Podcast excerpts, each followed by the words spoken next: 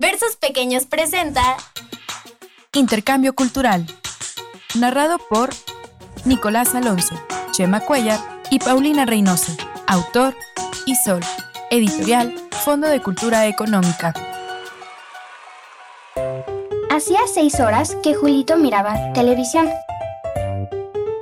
Ya estaba por dormirse, sentado cuando un anuncio lo despertó. Intercambio cultural. Cambia su lugar por el de un ciudadano extranjero por una semana y viva otra vida. Julito pensó, qué interesante.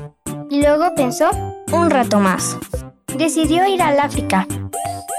Ahí parecía haber mucha acción.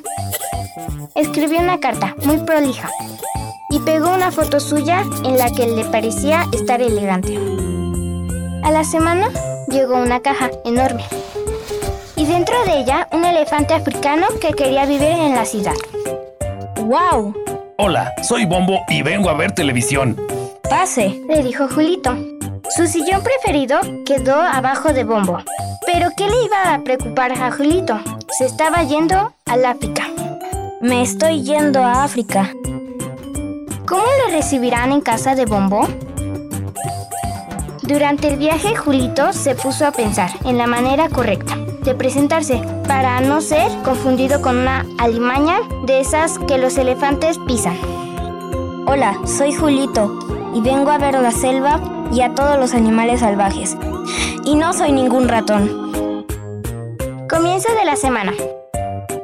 Carrera de obstáculos en elefante marrón. Mientras tanto, Bombo miraba televisión en el sillón verde. Al otro día, circo gratis, palco preferencial. Bombo miraba los dibujitos de la tarde.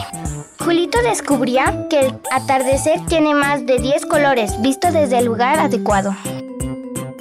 Entre tanto, Bombo veía una de policías. Alerta de robo, 911. Llamando al Julito 911. aprendió por fin a tirarse de cabeza, hasta que llegó el día de volver a casa. Adiós, adiós. Y ahí seguía el elefantito. Ya es hora de irse, Bombo. Te esperan en tu casa, le dijo Julito.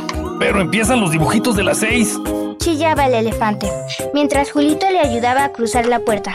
Julito se sentó en lo que quedaba de su querido sillón verde. Daban una de la selva, pero ya la había visto. Y colorín colorado, este cuento se ha acabado.